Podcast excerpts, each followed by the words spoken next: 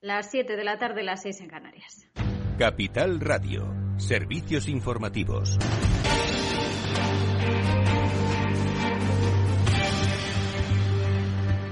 ¿Qué tal? Muy buenas tardes. La incidencia acumulada sigue subiendo hoy hasta los 167 casos, tres puntos más que ayer. Se han comunicado además 8.788 nuevos eh, positivos, de los que 5.300 se han diagnosticado en las últimas 24 horas, eh, por encima de los 4.100 registrados el martes. En cuanto al número de fallecidos, eh, se han notificado hoy 126 más, un total de 240 fallecidos en la última semana. Estábamos hoy muy pendientes de esa decisión de la EMA en cuanto a AstraZeneca. Dice que sí que ve ese posible vínculo entre esa vacuna y los casos infrecuentes de trombos, pero el organismo apuesta por seguir utilizándola. Lo decía esta tarde Emer Cook, la directora de la agencia. La vacunación es muy importante para ayudarnos en la lucha contra la COVID-19 y tenemos que usar las vacunas que tenemos. La EMA, después de un análisis exhaustivo, concluye que los casos de trombosis después de la vacunación con AstraZeneca se podrán registrar como efectos secundarios, aunque extremadamente raros. Es importante que tanto los vacunados como los profesionales de la sanidad sean informados de estos efectos para que puedan minimizar los datos. No obstante, seguimos monitorizando estas pruebas.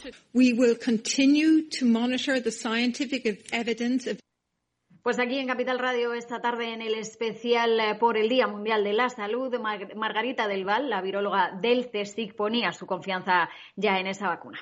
Entonces, quizás ver, ver, rebajar un poco la tensión y yo no creo que sea posible que no que se, que se retire la autorización a esta vacuna. Se podría acotar, quizás, eh, la recomendación a algunas poblaciones o se podría, que sería para mí lo ideal, recomendar cómo identificar a las personas más eh, vulnerables y cómo actuar con ellas.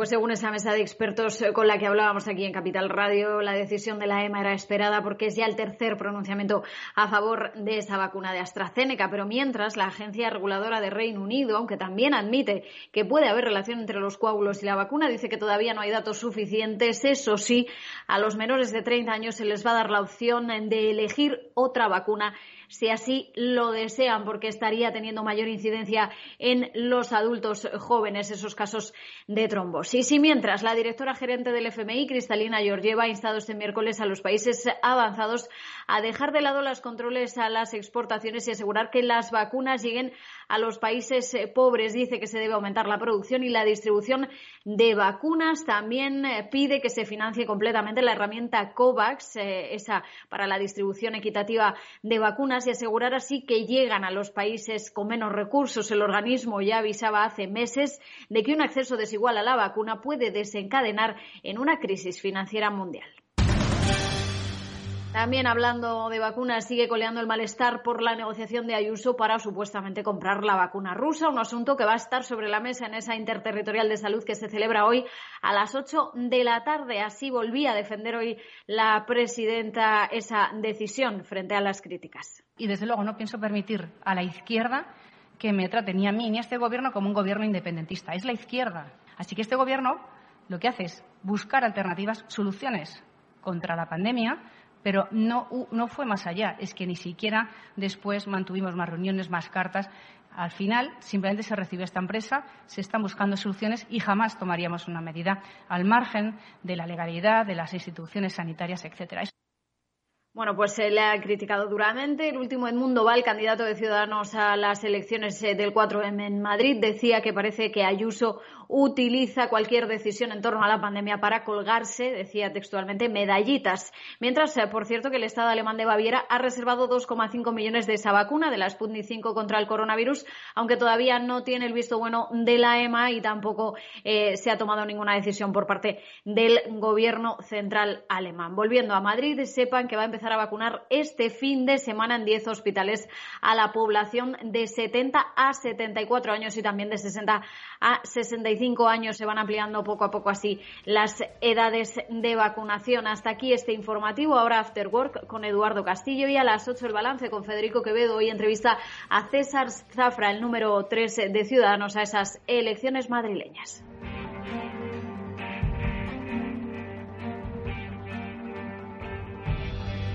Capital Radio.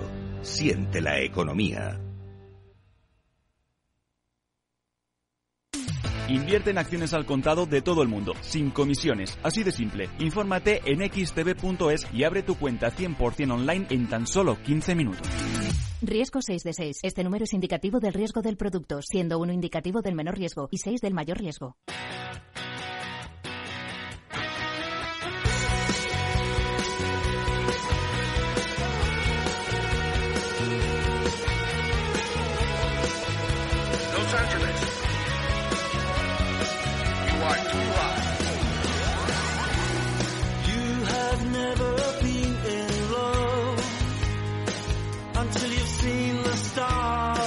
Después del trabajo, After Work, con Eduardo Castillo, Capital Radio.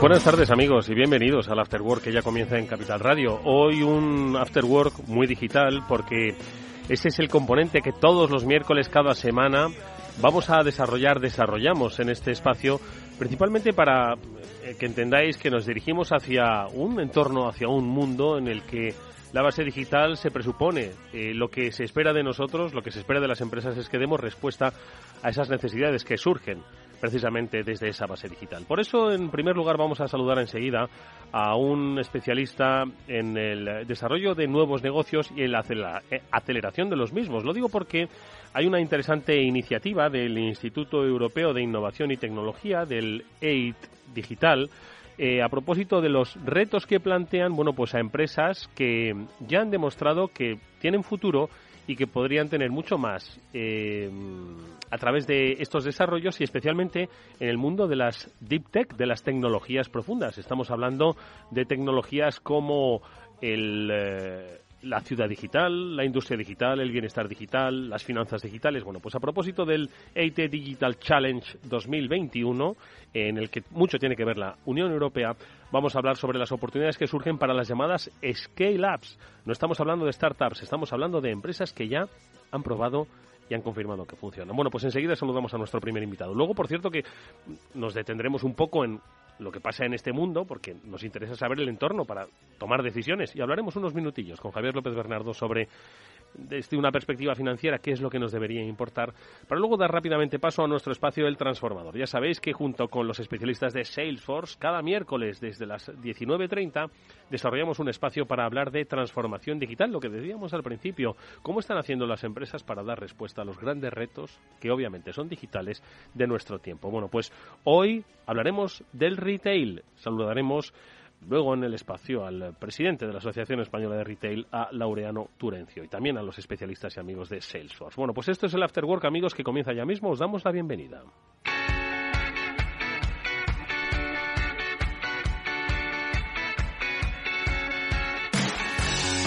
El EIT Digital Challenge 2021. Esta es una cita pues para aquellas empresas que ya en su día demostraron que eran más que startups. Estamos hablando de las llamadas scale-ups y estamos hablando de el deep tech, la digitalización o eh, la tecnología profunda. Bueno, pues de todo eso vamos a hablar con Carlos Rubal, que es asesor de desarrollo de negocio en, en la aceleradora eh, digital del EIT, del Instituto, el Instituto Europeo de Innovación y Tecnología, al que ya saludamos. Carlos, ¿qué tal? Muy buenas tardes.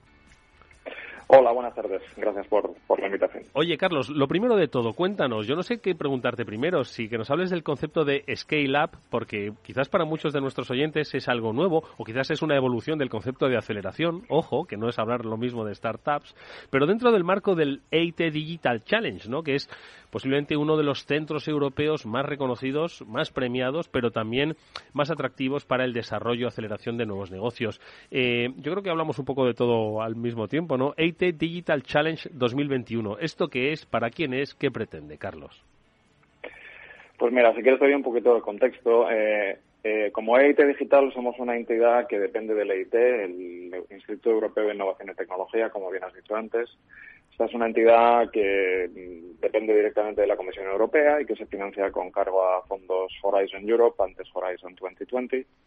Y el propósito del EIT y a través de distintas organizaciones como la nuestra, EIT Digital, es fomentar eh, la educación, la innovación y el emprendimiento en distintas nuevas tecnologías en Europa. Entonces, en EIT Digital nos enfocamos fundamentalmente en tecnologías digitales, eh, obviamente, tanto tecnologías de más amplio espectro de aplicación, como puede ser la ciberseguridad, eh, la computación en nube, la conectividad, como la aplicación vertical de tecnologías eh, digitales, como puede ser la inteligencia artificial, el IoT, etcétera, pues, pues en, industria 4.0, en ciudades digitales, eh, bienestar, etcétera, ¿de acuerdo? Entonces, dentro de, estas actividades encomendadas por el EIT, tenemos una actividad concreta de apoyo al emprendimiento que lo articulamos en un programa de, de apoyo a lo que denominamos bien scale-ups, es decir, compañías que son startups, es decir, compañías de nueva creación, de base tecnológica digital, pero que eh, cuyos desafíos ahora, una vez pasada una primera fase de, digamos, de validación de sus soluciones y su producto por el mercado y, y, esa fase inicial, pues ahora los desafíos a los que se enfrentan estas compañías son distintos. Son los desafíos propios de eh, escalar esas operaciones, de conseguir que el, que el potencial que la solución y tecnología que han desarrollado eh, por su valor disruptivo, los beneficios que producen, se realice a nivel internacional y que, por lo tanto, lo que tienen ahora es el desafío de hacer que pues, conseguir crecer a nivel comercial en mercados internacionales y también eh, levantar el interés de los inversores privados para financiar ese crecimiento. ¿no? Y, eh, Carlos, y para esto eh, habéis articulado el EIT Digital Challenge 2021, es decir, para que encuentren ese, ese escenario en el que poder crecer, en el que poder eh, aumentar su tamaño, su capacidad internacionalizadora y que además pues responda un poco también a las necesidades de las grandes empresas, entiendo, ¿no? Correcto, es decir, el, el EITT, el EITT Digital Challenge, como lo llamamos, es una ocasión, es digamos, es un evento que hacemos anualmente para, digamos, dar una oportunidad a, scale-ups de este, de este perfil, eh, scale-ups de, base de tecnología digital basadas en la Unión Europea, eh, que estén en esta fase de, scale-up, de, eh, digamos, de beneficiarse de este programa de apoyo que tenemos específico para este tipo de compañías y que desarrollamos a través de un equipo de 25 profesionales, entre los que yo me cuento, que estamos repartidos por toda Europa. Es decir, es una forma para nosotros de, de identificar a estas compañías, de, darnos, de darles a conocer el programa y darles la oportunidad de eh, participar en este programa en el cual fundamentalmente pues de forma muy sencilla y, de forma personalizada pues eh, lo que les damos es apoyo en, tanto en la coordinación y búsqueda de inversores privados en los, en los mercados internacionales, eh, venture capital, corporate venturing, family offices, etcétera, como pues en, la búsqueda y, y, contacto con posibles clientes eh, o partners comerciales locales en los distintos mercados geográficos más importantes de Europa donde, donde contamos con equipo local. Eh, y en, vamos a ver, Carlos, cada empresa es un mundo, ¿no? Y no hay una empresa igual. Pero si pudiésemos eh, hacer una especie de, de, empresa tipo que sería susceptible de, por lo menos, tratar de participar en el challenge, ¿cuál sería? ¿Qué tipo de empresa? ¿Con qué objetivos? ¿Con qué ambiciones? ¿Con qué tamaño? ¿Con qué, con qué historia de vida? ¿Cuál dirías? ¿Más o menos de media? Pues mira, eh, por darte un retrato robot, ¿no? Pues obviamente compañías que tengan una solución basada de forma bastante clara en, tecnologías digitales, eh, que, que, estén en una fase, digamos, en cuanto a desarrollo, pues con un equipo ya suficiente, del orden de 15, 20, 25 empleados como, como, como umbral, que tengan ya un, una, una base de ingresos recurrentes suficiente para, para soportar ese equipo y para plantearse un crecimiento internacional eh, y eh, con, las con la ambición, digamos, eh, digamos de a partir de esa, de esa base inicial que ya tienen probablemente en su mercado de origen geográfico, pues plantearse el crecimiento internacional a nivel comercial y buscar una ronda de capital privado tipo Sería B a nivel europeo, que suelen ser rondas del orden de pues a partir de 2-3 millones de euros hasta los 15 millones de euros, que es un poco el, ámbito en el que se mueven ese tipo de rondas de crecimiento. Mm. Eh, como te digo, compañías que generalmente tienen modelos de negocio más eh, business to business o business to business to consumer, que son, digamos, compañías que, tienen más dificultades que las puras de B2C para, para hacer el, el crecimiento internacional en un mercado tan, tan complejo como el de la Unión Europea. Y, bueno, pues como te digo, con, con, con, un, con capacidad, digamos, de crecer. O sea, que, que, digamos, el, el, valor de la, de la tecnología que han desarrollado pues sea diferencial y, sea, y tenga el potencial de hacer una compañía que pueda crecer y convertirse en una compañía de 400, 500, 600 empleados eventualmente si Dios quiere, en un, en un unicornio.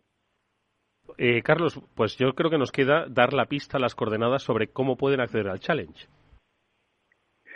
Muy bien, pues mira, eh, tenemos eh, abierta ya la, fase de presentación de solicitudes para el challenge. está abierta hasta el 10 de mayo. pueden encontrar todos los detalles en nuestra página web, que es eitdigital.eu. allí en la, en, la, en la, página de, landing encontrarán un, botón al que acceder a la, a la, página del challenge, donde tienen todas las condiciones.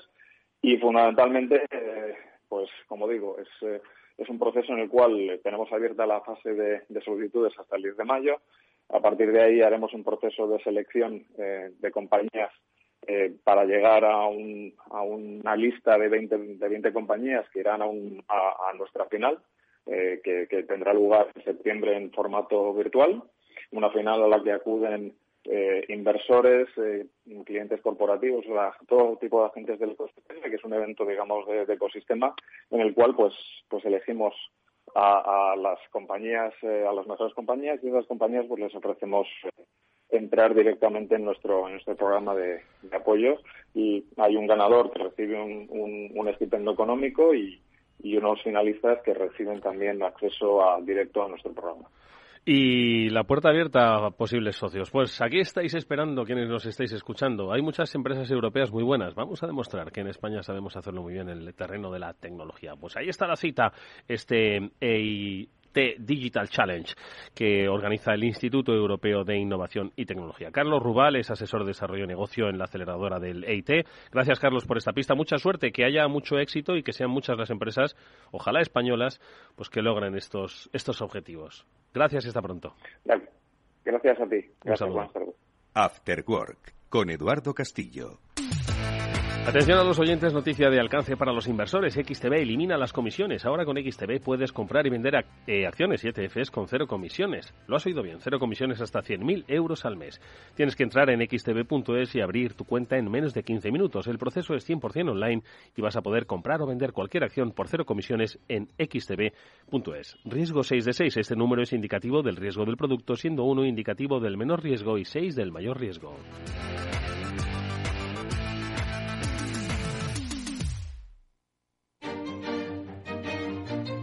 Valor Salud. Tiempo de salud. Su actualidad, sus personas, sus empresas. Todos los viernes a las 10 de la mañana en Capital Radio, con Francisco García Cabello.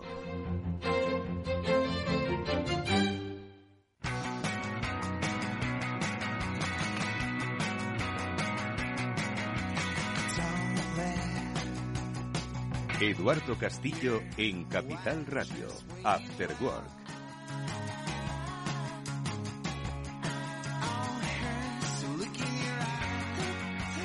Bueno, nosotros seguimos en este After Work y queríamos eh, no irnos, por supuesto, sin actualizar semanalmente, bueno, pues qué es lo que está pasando en el mundo en general y en los mercados en particular. Y es que suenan los tambores de guerra. De eso precisamente, quizás no los hayáis oído.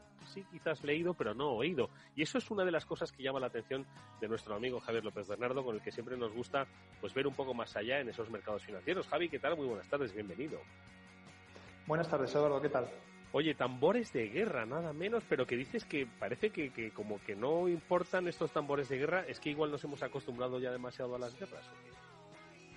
Bueno, eh, la verdad es que yo creo que estamos muy poco acostumbrados a las guerras, ¿no? Solo a las guerras comerciales últimamente.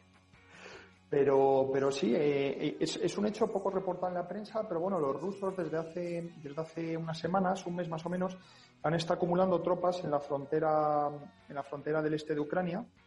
Eh, dicen los informes, aquí, aquí lamento decirte pues que estos números con, con, un grano de, sal, ¿no, Eduardo? Hay que cogerlos pero que pues están acumulando unos 20.000 soldados, pues con sus correspondientes tanques, artillería, ¿no? Y, yo creo que bueno, es un, es un desafío de, de, Putin a la administración Biden, ¿no? Que recordemos pues que hace, hace una hace un mes más o menos, o tres semanas, no recuerdo, eh, pues en un, en un golpe diplomático bastante bajo, pues a Putin le llamó básicamente un criminal. Mm. Entonces la relación, un asesino, que creo que eran las palabras exactas, ¿no? Pero bueno, yo, yo, creo que las relaciones pues no están, no están muy bien, ¿no?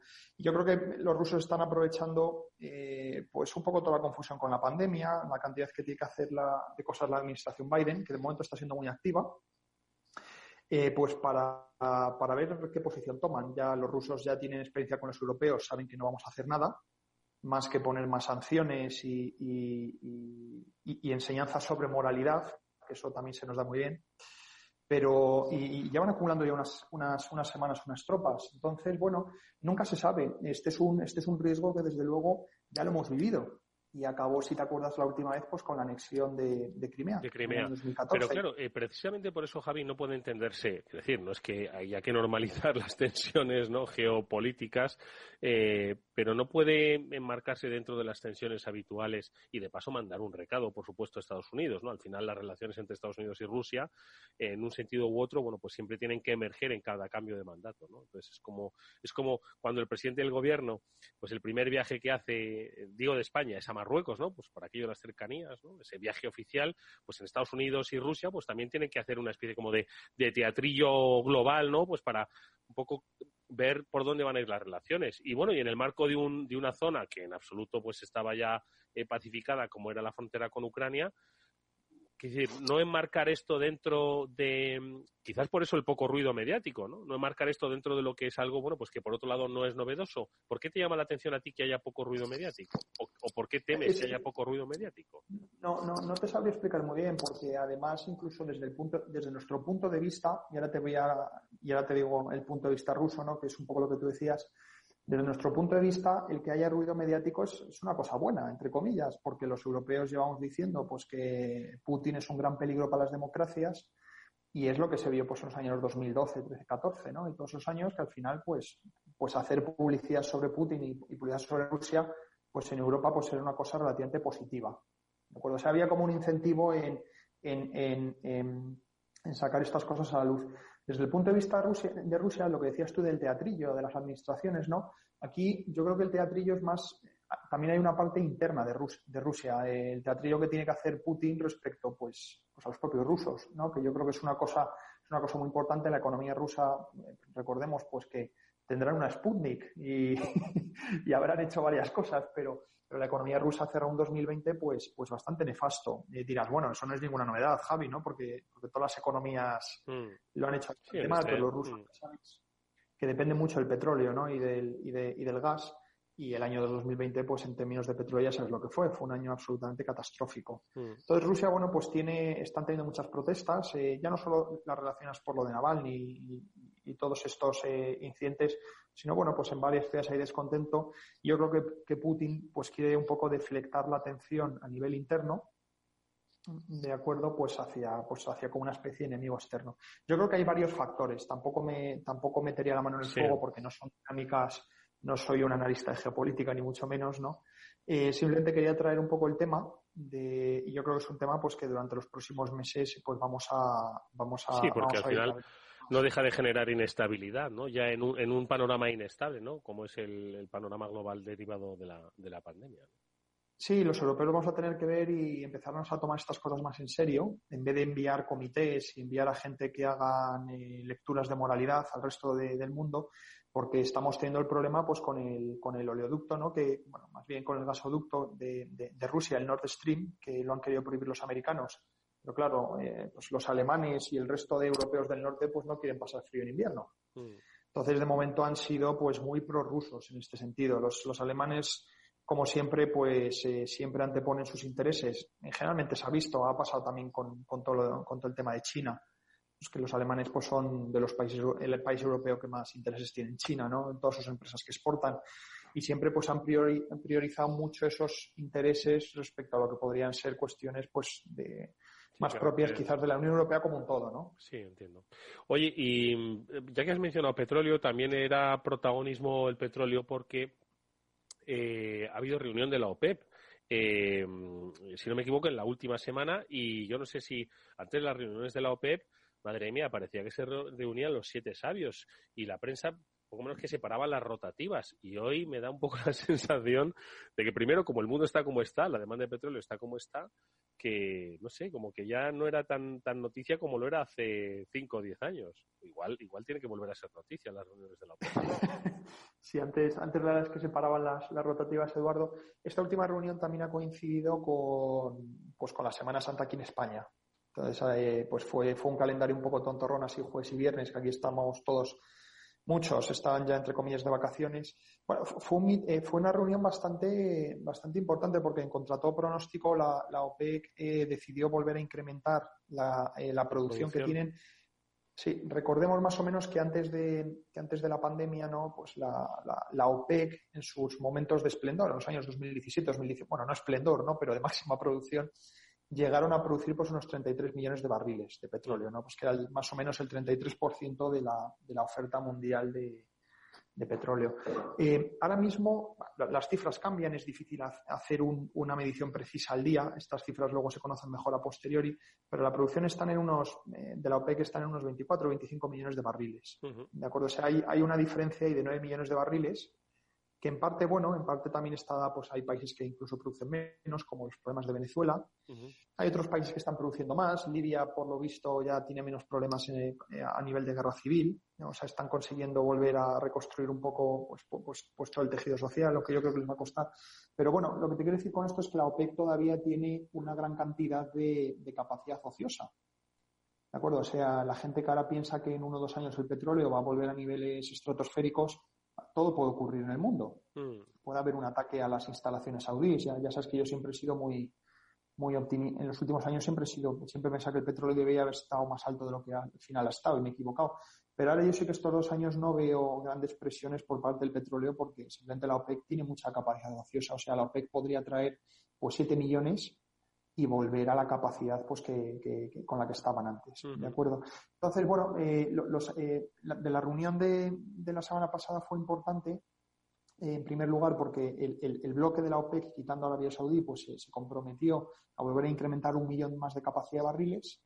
Y, y Arabia Saudí, que había hecho un recorte extra en plan de generosos, lo habían hecho antes, antes de, a finales del año pasado, ellos habían dicho que por su cuenta recortado un millón adicionales, que es un millón adicional durante los próximos tres meses, lo vienen recuperando de manera gradual, ¿no? 250.000 barriles ahora en, en, pues en abril, mayo 350 y junio 400. Y para el verano. Y, exacto, es, es, es, bastante sorprendente. A mí me sorprendió bastante eh, porque, porque la verdad es que bueno, uno puede ser optimista con el tema de las vacunas. Por ejemplo, estamos viendo, pues en Israel las cosas están yendo muy bien en temas de fallecimientos, que es un país que está muy avanzado en la vacunación, ¿no? Y en Estados Unidos, en las zonas en las que la vacunación está más avanzada, pues sí que hay un, sí que hay un efecto también, ¿no? Pero claro, mientras llegamos a ese Valhalla que está al final del arco iris, ¿no? Pues todavía tenemos que vivir en casos como el de India. India, pues fíjate que ahora vuelve a tener los casos récord desde que empezó todo esto de la pandemia.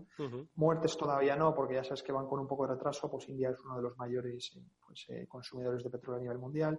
Brasil también las está pasando canutas. Muchas zonas de Europa aquí estamos, estamos volviendo a restricciones, como el caso de, de Francia, de Francia Alemania. En España los casos están subiendo, o sea que yo creo que todavía, y eso suponiendo que una vez llegue el verano, los vuelos, ya no digo los movimientos internos en los países, ¿no? Sino la parte de, de, de pues de todo el, del, del, queroseno, ¿no? Que consumen los aviones, que realmente se recupere, ¿no? Yo, yo solo, yo eso, vamos, no hace falta ser aquí muy, muy listo, ¿no? Pues para ver, pues que eso va a tardar, pues probablemente algunos años en recuperarse, ¿no? Uh -huh. Entonces, me, me, me, extrae un poco la, la, la, la la, el optimismo de la OPEC en ese sentido, pensando que la demanda, o, o a lo mejor han tenido problemas internos, ¿no? Eso es muy difícil de leer. Pero me, por un lado me, me, sorprende mucho su optimismo de que la demanda se va a recuperar. Ahora la demanda, para que te das una idea, está en unos 94 millones de barriles, 95. Mm. Antes de la pandemia estaba en 101 millones de barriles, ¿no? Entonces, bueno, muchos analistas estiman pues que este año, eh, pues que este año acabaremos unos 98 millones de barriles, ¿no? Que todavía tenemos un incremento de demanda.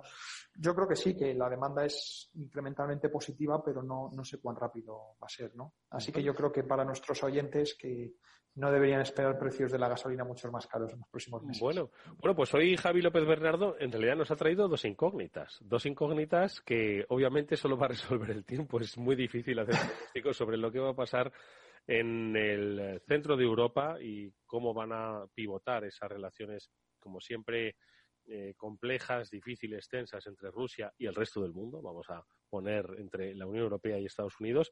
Y luego, efectivamente, y luego los movimientos del petróleo, que en realidad lo que están tratando es de anticipar bueno, pues una recuperación económica en un escenario donde a día de hoy, bueno, pues los procesos de vacunación pues tampoco están respondiendo a esa, a esa capacidad. Así que, insisto, nos quedamos con la, con la incógnita, entonces, claro que insisto, que es de difícil resolución. Entonces no nos queda nada más que leer, leer y leer con esa recomendación. Bernardo, oye, muchísimas gracias amigo por haber estado con nosotros estos minutillos. Nos vemos próximamente en el Afterworld de Capital Radio, ¿vale? Gracias a, gracias a ti, Eduardo. Un saludo a todos. Y nosotros eh, hacemos una brevísima pausa y enseguida volvemos con nuestra sección El Transformador. Ya están por aquí los especialistas de Salesforce con los que vamos a hablar sobre el futuro del retail.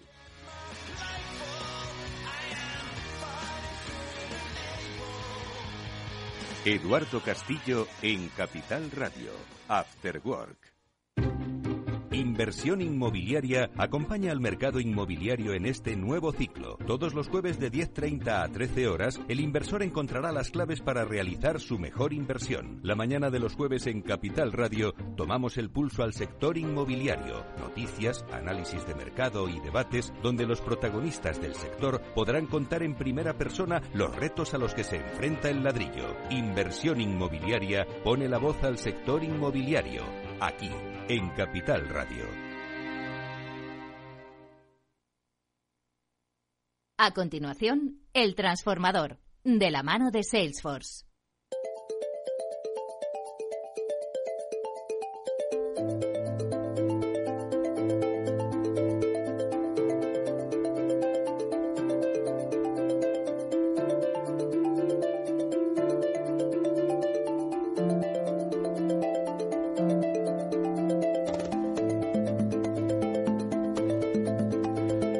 Bienvenidos un día más a este espacio, El Transformador en Capital Radio, que junto a los especialistas de Salesforce y a las empresas y sectores más destacados de la actividad, pretendemos acercaros la realidad de las compañías en un escenario digital, cómo se adaptan a las nuevas necesidades de las sociedades, a los nuevos perfiles de consumo. A través del Transformador vamos a conocer cómo estas empresas piensan en digital, no tanto por ver una ventana de oportunidad, sino para sentar las bases estratégicas de sus negocios para los próximos años. A entender cómo se transforman, por qué y con qué herramientas nos ayudan cada semana los expertos de Salesforce. Y hoy, para el tema que vamos a desarrollar, el retail, las ventas, Contamos con la presencia de Enrique Mazón, que es vicepresidente regional del área de e-commerce de Salesforce. Enrique, ¿qué tal? Muy buenas tardes, bienvenido. Antonio, encantado de estar aquí con vosotros. Oye, Enrique, si algún sector tiene que conocer, entender y adelantarse a las tendencias de cambio, ese es el del retail. No solo estamos hablando de una pandemia que ha modificado hábitos de consumo, sino que más allá de estos imprevistos, hay una tendencia global al cambio que las empresas que venden algo a alguien tienen que conocer sí o sí, ¿no? Sin lugar a dudas. Fíjate que la pandemia lo que ha hecho es generar una transformación enorme en todas las industrias, pero en especial en el retail. Nos hemos encontrado de repente todos los consumidores que no podíamos ir a la tienda a la que habitualmente íbamos a comprar, hacer las compras que hacíamos todas las semanas o las que necesitábamos para el mes. Y esto ha generado un cambio en el hábito de, comportamiento de los consumidores. Bueno, pues de las tendencias que venían, de las que se han acelerado con la pandemia y de las que quedarán y se desarrollarán cuando ya no haya pandemia, son de las que vamos a hablar con nuestro invitado hoy. Por eso hemos eh, contado en el estudio con Laureano Turencio, que es el presidente de la Asociación Española del Retail ¿Qué tal, Laureano? ¿Cómo estás? Buenas tardes. ¿Qué tal? Buenas tardes. Encantado de estar aquí con vosotros. Bueno, vamos a situar a nuestros oyentes. La Asociación Española del Retail es eh, la casa común de todos los profesionales del retail y de empresas que dan servicio a los eh, profesionales, universidades, instituciones académicas.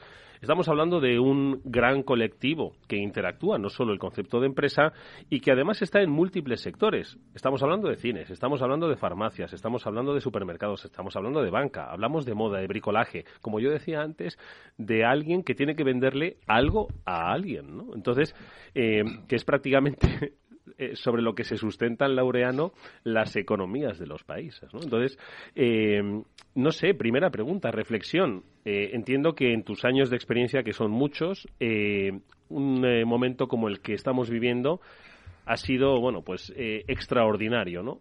¿Cuál es la valoración que haces, una situación inicial, pues, de lo que hemos vivido, de hacia dónde nos dirigimos? A ver.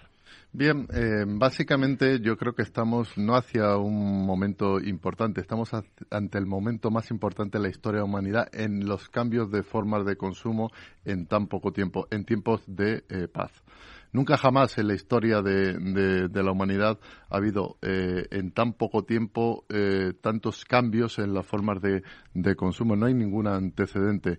Y muchos de estos eh, de estas decisiones de compra que se están tomando tienen que ver también con pues con índices de pandemia que, que vaya subiendo, etcétera. O sea, también estamos ante un consumidor desde mi punto de vista en tránsito. Yo no creo que estemos ante un consumidor definitivo. O sea, hacer la fotografía ahora mismo y decir este es el consumidor del mañana, cuando muchas de las tomas de decisiones se están tomando, pues porque eh, los telediarios nos digan que haya un consumo más o menor de,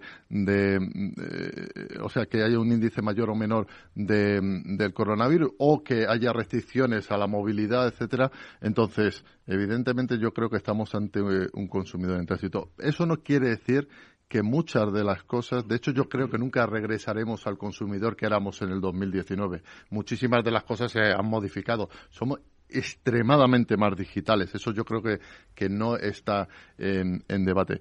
Pero dicho eso, evidentemente eh, tenemos que otear un poquito a largo plazo y, veremos en el 2022 cuando se supone que el mundo esté free COVID, cómo, cómo serán las cosas. Eh, dicho todo eso, insisto que creo que estamos ante el momento más eh, eh, extraño en, en, cuanto a estrategias, en cuanto a las formas de, consumo de los consumidores.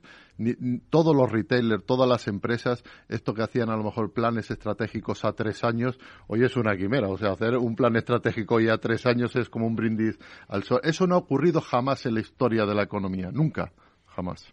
Eh, Enrique, por favor. Sí, perdóname, Eduardo. ¿Y no crees, Laureano, que al mismo tiempo, evidentemente el retail se ha visto tremendamente impactado por, el efecto del COVID, pero no crees que esta transición que vamos a vivir hasta el año 2022, donde bueno, pues todos los analistas esperan que el consumo se recupere, ¿no crees que también puede ser una oportunidad para que el retail se transforme de una vez por todas, porque durante muchísimos años el retail no se había transformado realmente. Mira, Enrique, yo creo que estamos ante, fíjate si es importante que creo que estamos ante la muerte del concepto del distribuidor.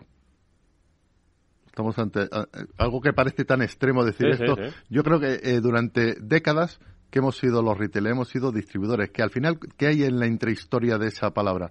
En la intrahistoria de esa palabra es, soy una empresa que desplazo cosas y pongo precios.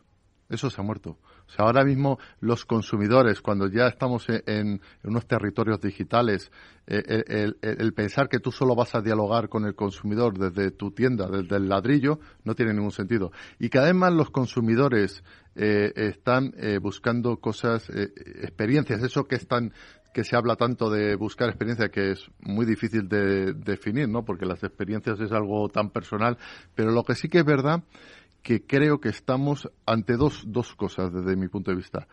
El fin del concepto de distribuidor, incluso estamos ante, y esto también es un poco, ¿eh? ante la muerte del comercio electrónico tal como lo conocíamos, desde mi punto de vista. ¿Del comercio electrónico? Sí. ¿Por qué? Porque yo creo que vamos hacia, y luego hablaremos de, de la humanización del comercio electrónico, de lo que están haciendo en China con el live streaming.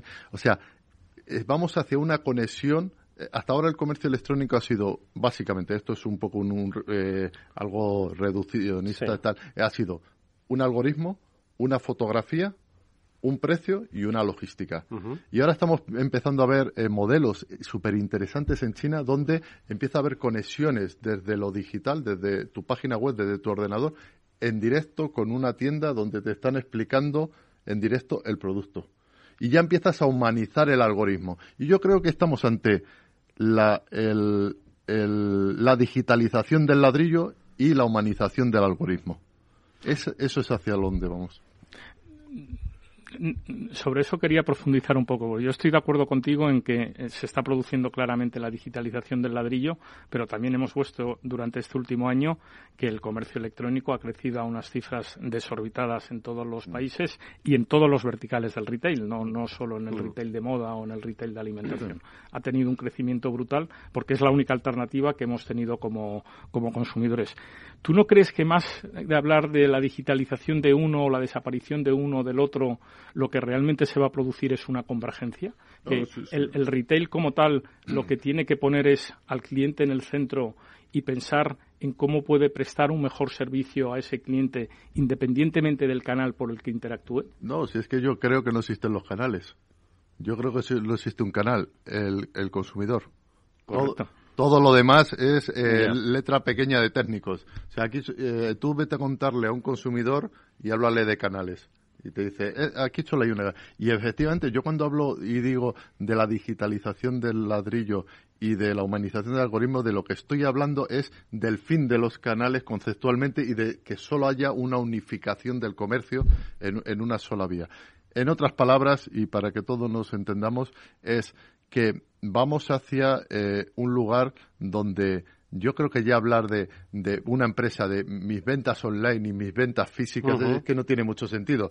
Estoy hablando de ventas y de cómo trato al, al, consumidor. ¿Por qué? Porque gran parte de las, de las compras que se hacen hoy en día empiezan en el teléfono móvil.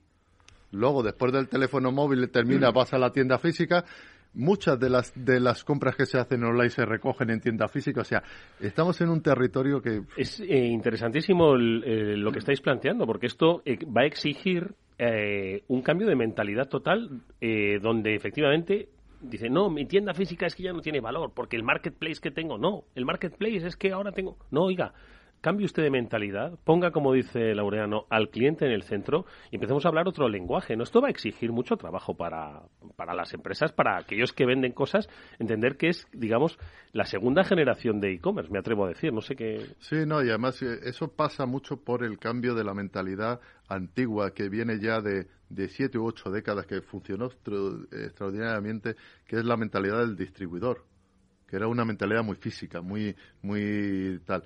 Y ahora ya estamos en un lugar sin de territorio en medio, sin, sin canales aquí difusos y todo esto. Y entonces yo creo que eso, eh, al final tú en una empresa lo que tienes que, eh, preguntarte es dos cosas desde mi punto de vista en este nuevo escenario. Uno, la antigua de Kawasaki. Bueno, esto es, eh, es eh, barato o es diferente. Y si no se contestara ninguna de las dos, no la haga. Y la otra, que yo creo que es eh, absolutamente eh, fundamental es no si, por qué canal va, sino si es bueno o malo para el consumidor. Y fíjate que yo voy más lejos todavía, y esto es una opinión mía, porque yo creo mucho en un retail humanista, que yo creo que iremos tarde o temprano a eh, negar incluso la afirmación del cliente en el centro. Fíjate lo que digo. Yo, desde mi punto de vista, lo que tenía que estar en el centro es la comunidad donde vive ese cliente porque hay muchas cosas desde un concepto eh, individualista, por ejemplo, que se están que son buenísimas para, para los consumidores de forma individual, pero no tanto para la comunidad donde viven. Por ejemplo, en Nueva York estamos hoy en, datos de 2,4 millones de paquetes eh, entregados en domicilios particulares al día. Eso para los consumidores es excepcional, eso es maravilloso, no tanto para la ciudad de Nueva York. Pero fíjate que hemos visto, Laureano, que durante este último Black Friday, las eh, tiendas que, por ejemplo, en Estados Unidos permitían hacer una recogida en tienda, compro online recojo el producto en la tienda, eh, han llegado a vender pues hasta un 60% más que aquellas eh, tiendas que no ofrecían esta, esta capacidad. Aquí en España el click and collect quizás no está tan desarrollado como, como, como en otros países. ¿Qué, ¿Qué, visión tienes tú al respecto? Eso, eso es clarísimo. Mira, para mí es el futuro pasa por ahí. Eh, el click and collect o el BOPIS, el Buy Online Pick in Store, que es lo mismo, pasa por ahí. O sea, yo lo que creo que yo de lo que creo que, es absolutamente imposible que nadie en su puede pensar en ciudades eh, sin tiendas físicas. Es que no. Es más, todas las ciudades del mundo, su ergonomía, su urbanismo ha sido creado en una ciudad con tiendas. O sea, no tiene ningún sentido. Entonces, ¿va a crecer el comercio electrónico? No lo dude. Eh, pero yo creo que eh, ese algoritmo con corazón, ese ladrillo con el algoritmo, te hace mucho más fuerte. O sea, si tú tienes muchas tiendas físicas, están muy bien conectadas con tu comercio electrónico, pueden ir a recoger cuando quieras, los inventarios eh, están en territorio en medio, eso te hace mucho más fuerte. Hombre, por ejemplo, por claro, si vas a combatir solamente con el algoritmo en el e-commerce contra unas empresas que tienen 120.000 ingenieros detrás de su algoritmo, como son los señores de Amazon, que lo hacen extraordinariamente bien, hombre, tienen muchas posibilidades de perder. Pero sin embargo, si eres capaz de que tus tiendas físicas en tu eh, se, se, integren muy bien en ese mundo digital, lo vas a hacer muy bien. Y como bien dices, yo creo que el futuro pasa mucho por comprar por internet o comprar físicamente y recoger mucho en tienda. de hecho, hay un montón de empresas nativas de Internet que han empezado a crear sus tiendas físicas. Cuando eran marcas exclusivamente digitales, ahora crean sus tiendas físicas. pero fíjate, a, más punto, y eso eh, Enrique sabe también mucho de esto, es si estuviésemos ante el fin de la tienda física, lo cual es, teóricamente imposible por, por cientos de razones, entre otras cosas porque vivimos en un mundo donde a día de hoy, hoy, al día que estamos hay 3.000 millones de personas que no están conectadas a, Internet. Y vivimos en un mundo donde el 20% de la población mundial no ha comprado todavía por Internet. Claro, evidentemente, o sea, eh, no es. Pero sí que es verdad que eh, eh, en ese estamos viendo, por ejemplo, los grandes actores como Alibaba o, Amazon que abren tiendas físicas. Es que Alibaba hoy, hoy es el mayor eh, gestor de tiendas físicas del mundo, con 1,5 millones de tiendas físicas de barrio que están integradas dentro de su, de su ecosistema. Eso nos revela clarísimamente que hasta los grandes actores saben que el escenario ideal es tener eh, muchísimo eh, excelente algoritmo, excelente e-commerce, pero si lo puedo soportar con unas soluciones, o sea, eh, ponérselo fácil a los consumidores, que puedan ir a recoger cuando quieran los productos, que le atiendan, que le expliquen cuando quieran. Yo creo que ese es el escenario y eso nos revela mucho que, que, que ya estamos, ya es obsoleto mucho hablar de, de ventas online, de ventas físicas, y es que estamos en medio, en el comercio unificado. Es que son totalmente complementarios, de hecho, porque los dos forman parte, grandes aliados. forman parte de la misma experiencia para, para el consumidor. Claro, claro. Para mí, eh, eh, lejos de, de cómo se de esa visión de distribuidor nada más que vio una amenaza en el e-commerce porque el distribuidor era un concepto físico puro y no entendió que el mundo hacia el que íbamos. Entonces vio durante mucho tiempo una gran amenaza en el e-commerce y, y el ver una gran amenaza en el e-commerce te hizo no progresar en el e-commerce porque eh, era el territorio del otro. Pensabas que tenías que luchar contra él. Pero fíjate, perdona Eduardo, retomando una pregunta que, que, que hacías antes, yo coincido contigo en que todavía hay muchas empresas dentro del sector de retail que tienen este reto por delante, de decir, oye, vengo de pensar en, mis tiendas, luego monté mi negocio online, pero lo monté como una unidad completamente independiente, ahora me encuentro a un consumidor que interactúa conmigo a través de, cualquier canal, en cualquier momento, cuando él quiere y espera que le dé un trato personalizado, que es la parte esa humana que decías tú del e-commerce, que, que, el, consumidor espera que la marca sepa lo que quiere, que necesita y, que además se lo ofrezca en el momento que, lo necesita, ¿no? Esto, y, hay muchas empresas que todavía tienen el reto de tener múltiples sistemas internamente de información completamente eh, eh, en silos de información. Eso es un desastre. ¿Eh? Y, y que les imposibilita el poder eh, hacer la aceleración que el mercado les está pidiendo ahora mismo para poder atender eh, eh, a estos consumidores adecuadamente. Mm, sí, lo, crearon sin pensar en que esto iba a convertir. Pero eso, eso es un, para mí desde mi punto de vista es el, eh, uno de los grandes peligros ¿no? de, para afrontar el futuro es tener estructuras de información segmentadas todavía. Eh, claro, eso no tiene ningún, ningún sentido. O sea, tú lo que tienes que tenerlo es todo unificado y en el momento que toda esa información esté unificada podrás mirar al consumidor con una sola eh, mirada. Si no, es que es imposible. Entonces, yo creo que por ahí yo creo que es la gran revolución que deben afrontar los retailers y, y, por supuesto es el, el la, lo de que fue antes la gallina o el huevo. O sea, yo creo que precisamente ahora, ahora es cuando los retailers deberían afrontar estas revoluciones internas, porque si no, claro, ¿qué vas a esperar? Cuando ya te, Oye, Laureano, hablabas antes de China eh, como un, eh, lugar al que observar, ¿no? Porque ellos, sin lugar a dudas, eh, si saben hacer una cosa es vender. No hay nada más que ver cuáles son las propias cifras de ventas que tienen sus grandes sitios de referencia digital para darnos cuenta del volumen ¿no? que mueven. ¿Cuál dirías que son esos aspectos, esas herramientas, esas tecnologías que crees que van a imperar en el corto plazo pues eh, en el comercio que estamos desarrollando en Europa, en España en Occidente. Mira, estamos ante un momento absolutamente también histórico, igual que hablaba antes, que es la primera vez en muchos siglos donde Oriente va a guiar al mundo. Va a marcar, ¿no? La línea de. Es que llevamos siglos siendo eh, y estamos justamente hoy en, eh, en el inicio del fin de una historia. Es que ahora empieza otra historia. Y entonces, hasta ahora siempre eh, hemos estado mirando hacia Estados Unidos, hacia lo anglosajón, porque una vez fuimos nosotros, luego fueron los anglosajones, ahora es China. Entonces, China a tal punto que Alibaba ya ha revelado, ha levantado la mano y ha dicho, oiga, yo en el 2036 voy a ser la quinta economía del mundo. Yo, una empresa. O sea, estamos hablando... Eso no ha sucedido desde la Standard Oil. No, no ha sucedido. Entonces, estamos ante eh, eh, los, los guardianes de las formas de consumo de esta década, ¿no? Entonces, evidentemente, todo lo que suceda en China nos va a influir eh, en muchos aspectos.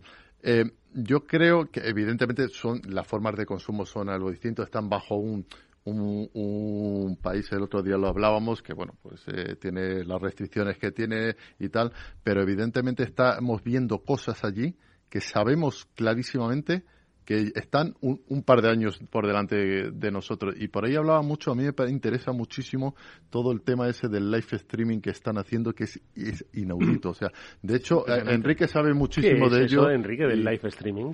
Mira, es, básicamente sería, no sé si, y ahora le, eh, vendría a ser básicamente como si, mm, yo lo voy a decir un poco así para que todo el mundo lo entienda.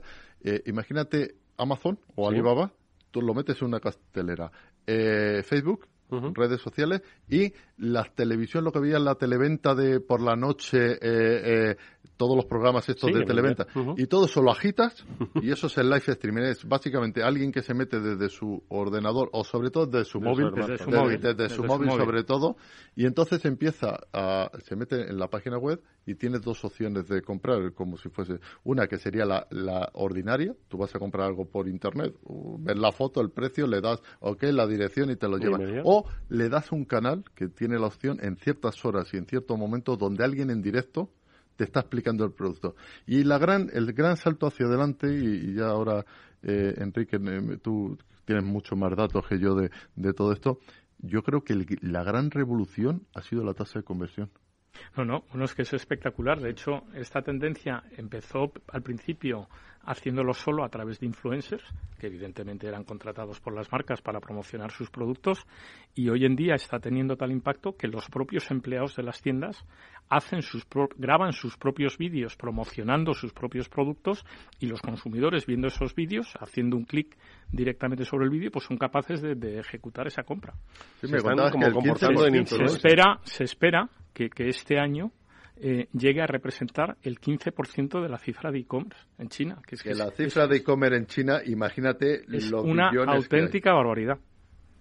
De hecho, fíjate, si eh, hace poco escribió yo un artículo, eh, la evolución que está teniendo el live streaming, que le está modificando las formas de consumo y tal, es mucho más acelerada, por ejemplo, que la evolución del propio e-commerce.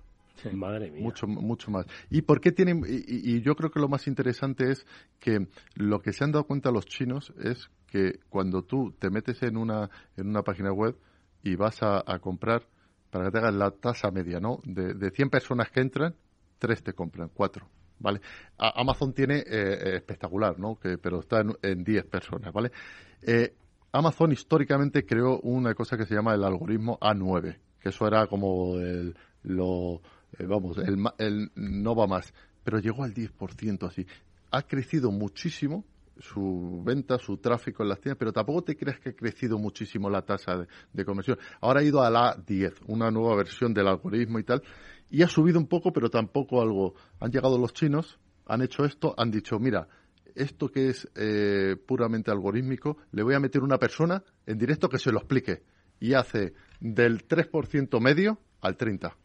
Eso es la humanización del e-commerce. Eso es la humanización del e-commerce, efectivamente. Oye, pues entiendo que esto lo vais a ver, eh, Laureano, en el observatorio que se desarrolla desde la Asociación Española del Retail, en el que precisamente está para eso, para observar qué es lo que está teniendo lugar ¿Va a haber próxima reunión? Solo, solo un, dato. No es, eh, ese observatorio no es de la Asociación Española del Retail. Yo eh, eh, voy como presidente de la asociación, ah, pero, también, pero también como experto, más, más como experto en retail. Ese, ese observatorio lo, lo crea, y ahora, si quieres, lo puedes explicar, Salesforce y a mí me invita y yo encantado porque me parece, de hecho, me parece es la primera vez que se hace en, España en torno a todo esto y me pareció algo extraordinario. sí, es, es, una iniciativa que lanzamos en abril el año pasado, en plena pandemia, porque empezamos a tener reuniones con clientes que nos preguntaban, oye, ¿y, qué está haciendo este? ¿Y, ahora cómo reacciono ante esto? Y tengo todas las tiendas cerradas, ¿qué, puedo hacer? Y, se nos ocurrió decir, oye, vamos a juntar a varios CEOs de, distintas empresas de retail. Una de las eh, de los atractivos que tiene el observatorio es que tenemos a muchísimos verticales del retail representados, con lo cual es tremendamente enriquecedor cada vez que hacemos una reunión. Y básicamente lo que les preguntamos antes de la reunión son cuáles son los retos que más les preocupan en ese momento. Tenemos una reunión cada trimestre y tratamos en una mesa redonda de forma totalmente abierta entre todos los que asistimos eh, eh, los retos que tenemos y cómo podemos afrontarlos y compartimos ejemplos entre los unos y los otros y luego publicamos un, pequeño informe que, bueno compartimos con toda con, toda la industria de retail. Madre mía, sí que debe ser interesante porque si aquí solo hemos tenido media hora y es apasionante el escenario que habéis descrito a no digo a futuro, a corto plazo para el mundo de las ventas. Eh, entiendo que la discusión, las ideas, los retos, las preocupaciones de ese observatorio son las que van a, marcar el camino. Brevemente, ¿cómo va a ser ese camino? ¿Qué expectativa hay a corto plazo? Laureano, ¿cómo la tenéis vosotros? Mira, justamente antes de entrar estamos hablando, Enrique, yo, yo tengo mucha esperanza y, me quito ¿no? el, traje de presidente de la Asociación Española de hablo como Laureano Turienzo. Eh, yo creo que si todo va bien, si, si nos vacunamos todos y tal, estaremos en el 2022, hace un año, el mejor de la historia del retail. ¿Por qué? Por la tasa de ahorro que, hay en España. Hoy en día hay gente que lo está pasando muy mal, pero tenemos 16, 18 millones de personas que jamás, nunca han tenido tanto dinero en los bolsillos y yo espero que eso se traduzca en qué? En consumo. ¿Y tú cómo lo ves? Sí, yo coincido con Laureano y además eh, lo vemos en muchas conversaciones con clientes que el, año 2022 tiene pinta de ser un año magnífico y creo que lo, que ocurrirá realmente es que veremos cómo definitivamente la industria tiene una gran transformación. Bueno, pues yo creo que hoy hemos eh, ayudado a dar un paso de gigante a muchas empresas que están en lo digital, que están en lo físico, pero que no acaban de hacer la cuadratura necesaria para entender cuáles son los movimientos en plena transformación, como habéis definido, eh, eh, que no han acabado y que en un horizonte muy cercano van a tener, yo creo que, su, su eh, confirmación. Lo hemos conocido gracias a nuestros invitados hoy, a Laureano Turienzo, que es el presidente y fundador de la Asociación Española del Retail, que como habéis podido comprobar sabe muchísimo de ventas, muchísimo de ventas, es muy inquieto en esa lectura y en esa observación y le agradecemos mucho que haya estado con nosotros. Eh, y le deseamos muchísima suerte, Laureano. Muchas gracias. Ha sido un absoluto placer y esperamos volver a vernos. Y por supuesto, las gracias a Enrique Mazón, vicepresidente regional del área de e-commerce de Salesforce, que también sabe mucho de esto y que eh, quizás en eh, su conocimiento está la respuesta a muchas preguntas que se están haciendo ahora mismo a las empresas. Enrique, gracias de verdad. Muchas, gracias. a ti, Eduardo. Y nosotros, amigos, nos despedimos hasta mañana, que volverá el After Work aquí en Capital Radio a las 19 horas. Esto ha sido el transformador de Capital Radio. Néstor Betancor gestionó técnicamente el programa. Os habló Eduardo Castillo. Adiós.